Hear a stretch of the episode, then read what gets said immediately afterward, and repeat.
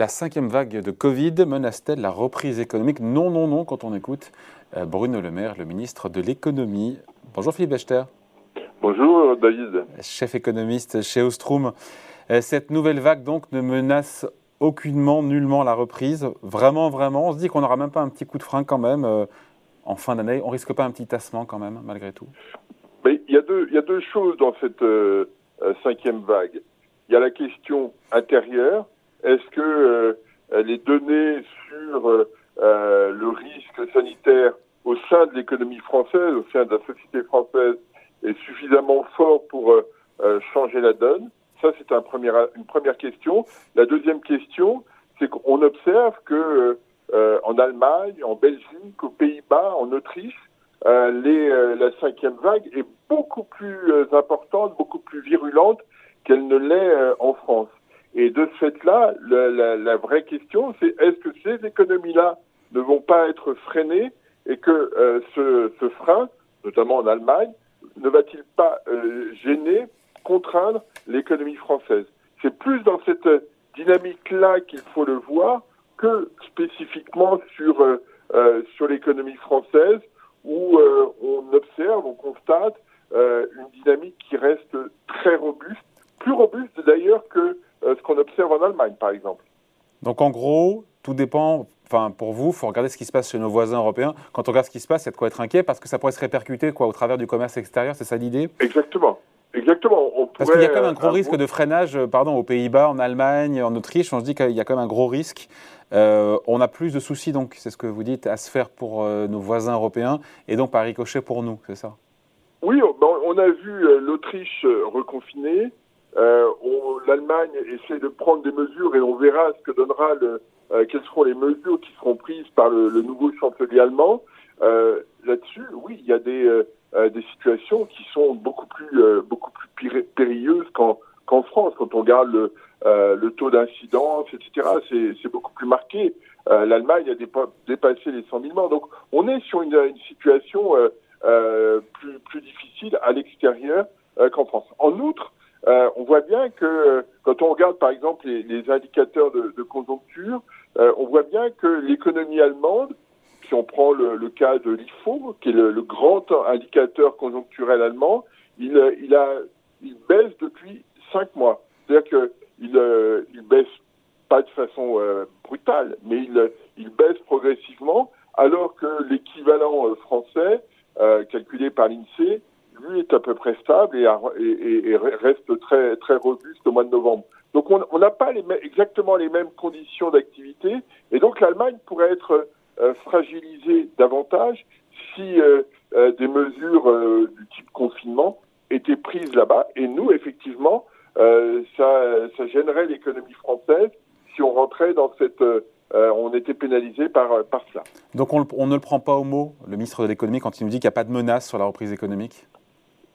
Toujours une menace. On, on, on voit bien que euh, les, euh, euh, les risques sanitaires ne sont pas complètement écartés nulle part, ni, ni en Europe, ni aux États-Unis, ni ailleurs.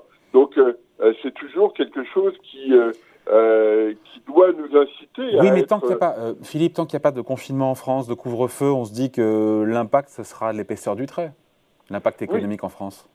Bah, on l'a bien vu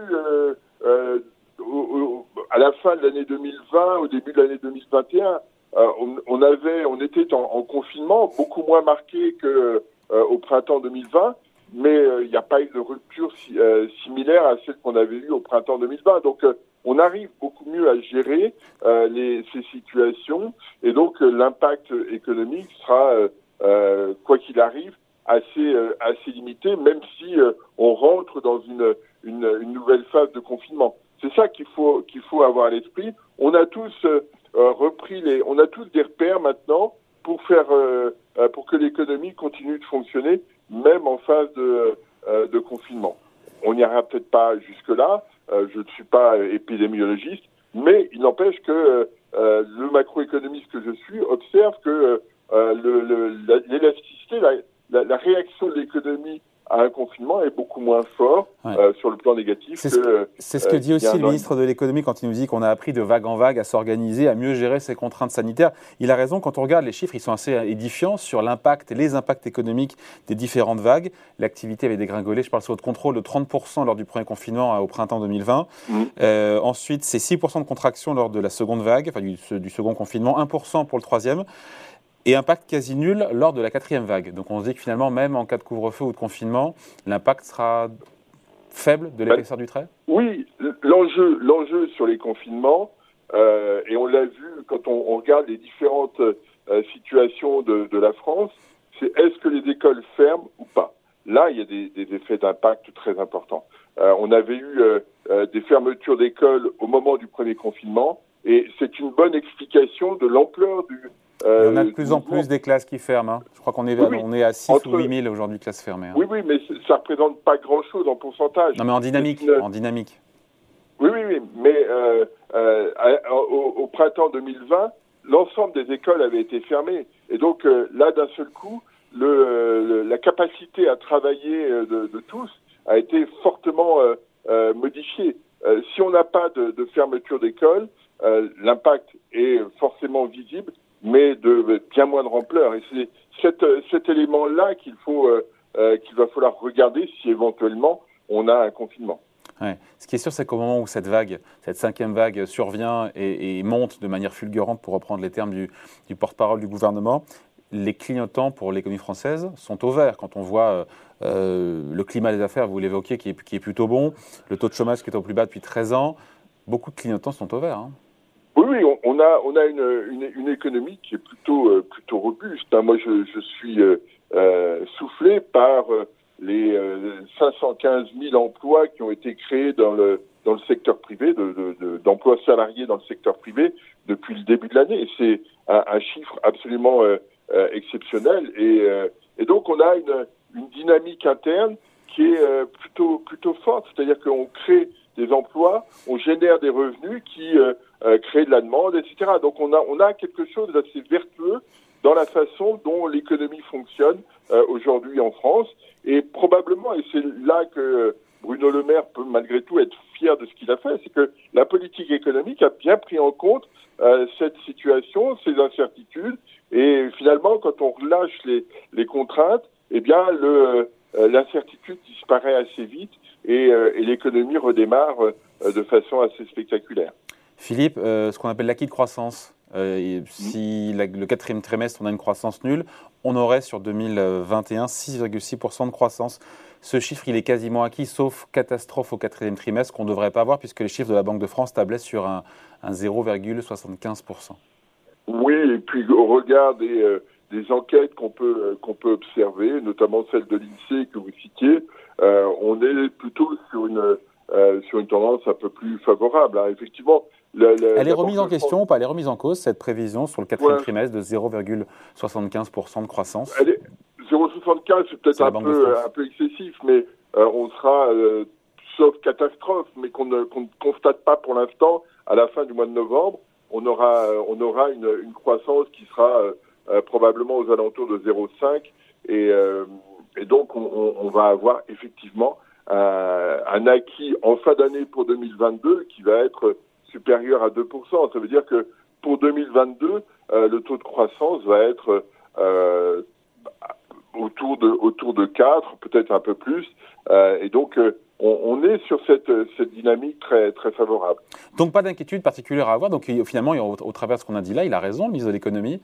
La reprise économique n'est pas menacée aujourd'hui par cette cinquième vague en France. Elle, n'est pas menacée. La, la question, c'est est-ce qu'effectivement l'appel euh, au, euh, au, renouveau et à la remise en place des, gestes barrières, les mesures qui, qui, vont être annoncées par Olivier Véran, est-ce que tous ces éléments vont permettre de, réduire cette poussée du,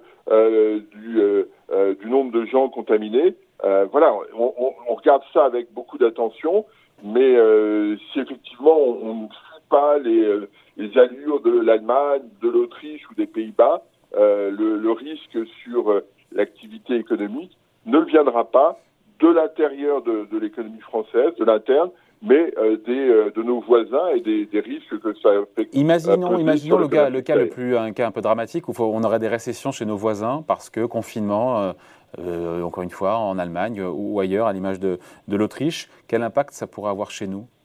Bah, des, impacts assez forts. Rappelons-nous euh, euh, ce qui s'était passé en 2011-2012. Euh, il y avait des récessions à peu près, enfin dans pas mal de pays, en Espagne, en Italie. L'Allemagne n'allait pas très vite, et la France a, été s'est calée sur une croissance extrêmement faible à l'époque. donc on voit bien qu'il y a une, incidence immédiate si nos voisins, la zone euro était en récession à l'époque. Hein. Donc la France y avait échappé, mais on voit bien que euh, à cette période-là, la croissance a été très faible. Donc on a une capacité, si, euh, euh, si nos voisins sont, sont, en récession, on a malgré tout une capacité à faire face. on ne fera pas une, une, croissance très robuste, très forte, mais on peut, on peut échapper à une, à une récession si on regarde, si on se rappelle ce qui s'était passé en 2011-2012. Donc la BCE a raison quand elle nous dit qu'il n'y a pas de raison que la reprise déraille.